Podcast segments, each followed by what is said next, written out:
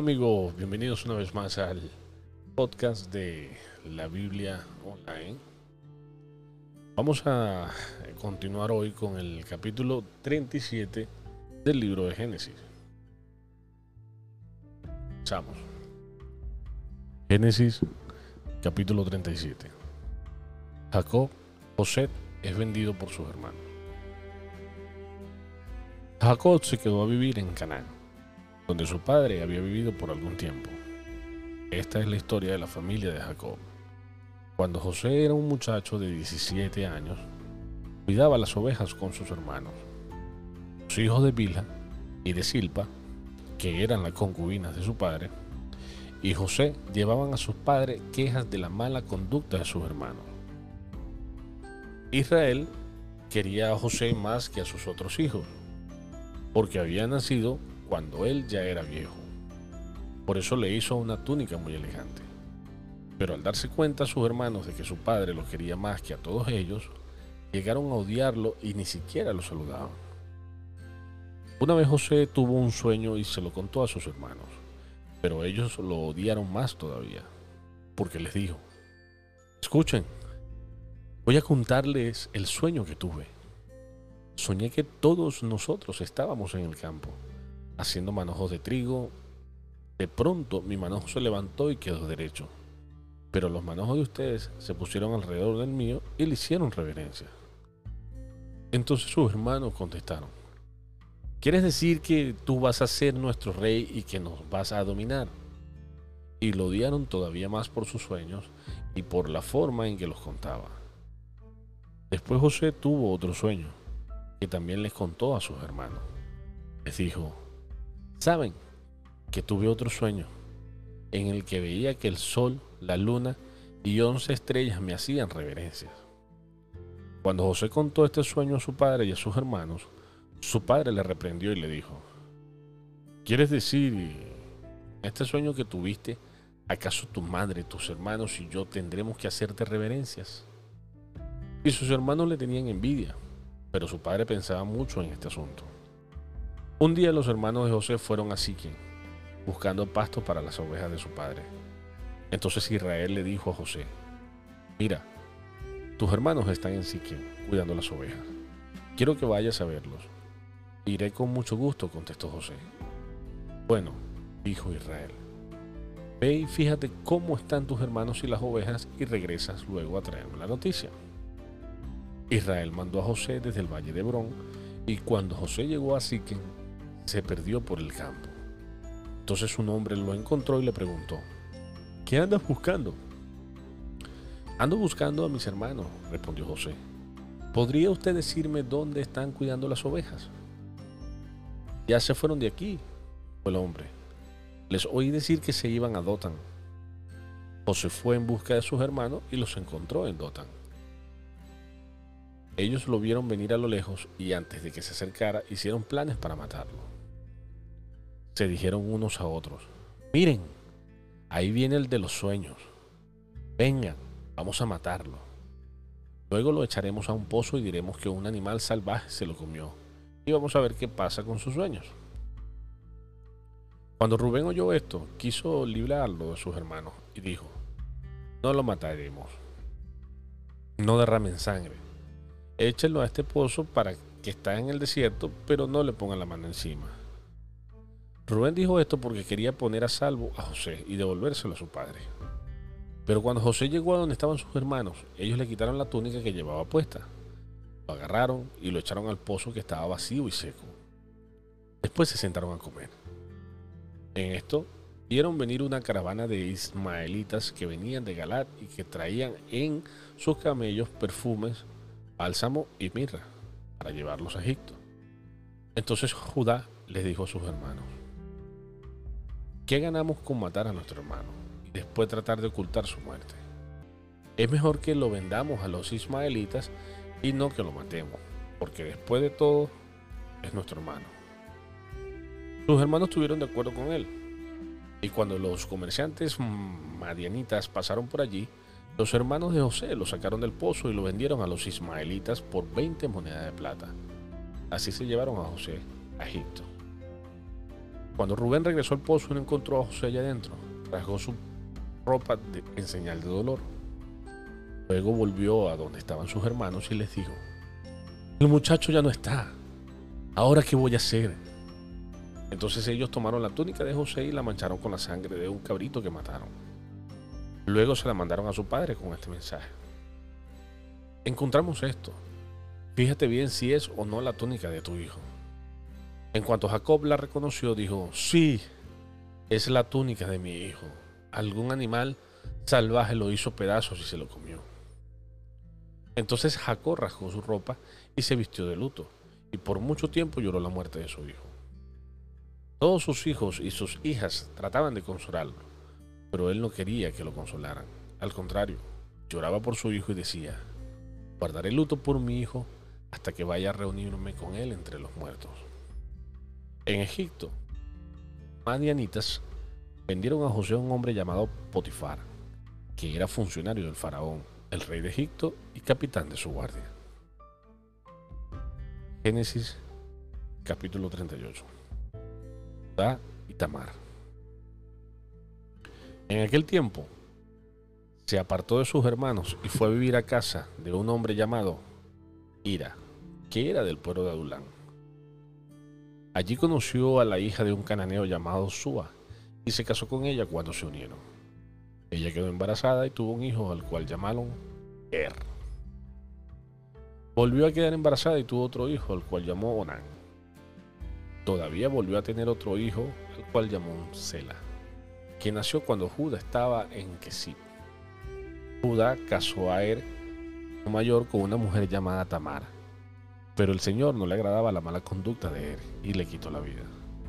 Entonces Judá le dijo a Onán, únete a la viuda de tu hermano y cumple así con tu deber de cuñado, para que tu hermano pueda tener descendientes por medio de ti.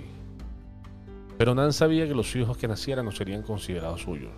Por eso cada vez que se unía con la viuda de su hermano, procuraba que ella no quedara embarazada, para que su hermano no tuviera descendientes por medio de él. El Señor se disgustó mucho por lo que Nan hacía, y también a él le quitó la vida.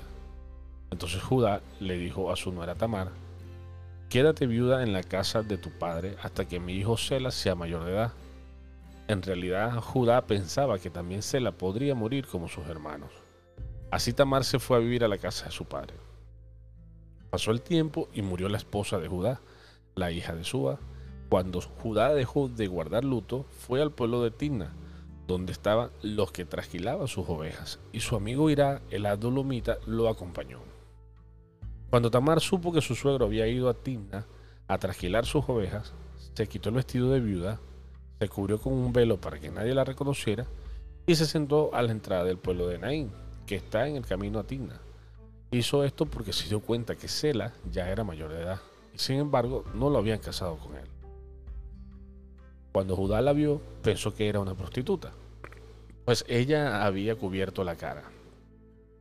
Entonces se apartó del camino para acercarse a ella y sin saber qué era su nera le dijo, ¿me dejas acostarme contigo?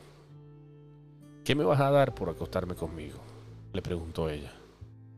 Voy a mandarte uno de los cabritos de mi rebaño, contestó Judá.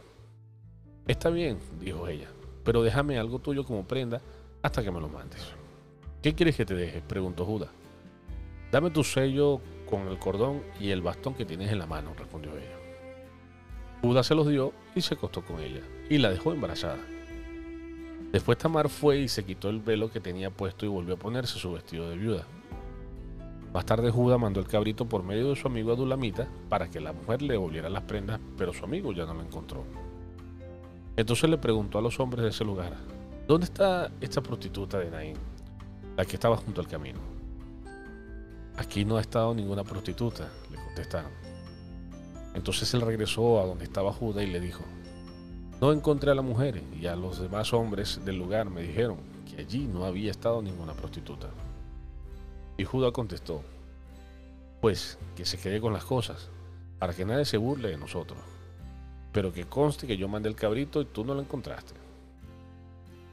Como tres meses después vinieron a decirle a Judá, Tamar, la nuera de usted se ha acostado con otros hombres y como resultado de ello ha quedado embarazada. Sáquenla y quémenla, gritó Judá. Pero cuando la estaban sacando, ella le mandó a decir a su suegro, el dueño de estas cosas es el que me dejó embarazada. Fíjese usted a ver de quién son este sello con el cordón y este bastón.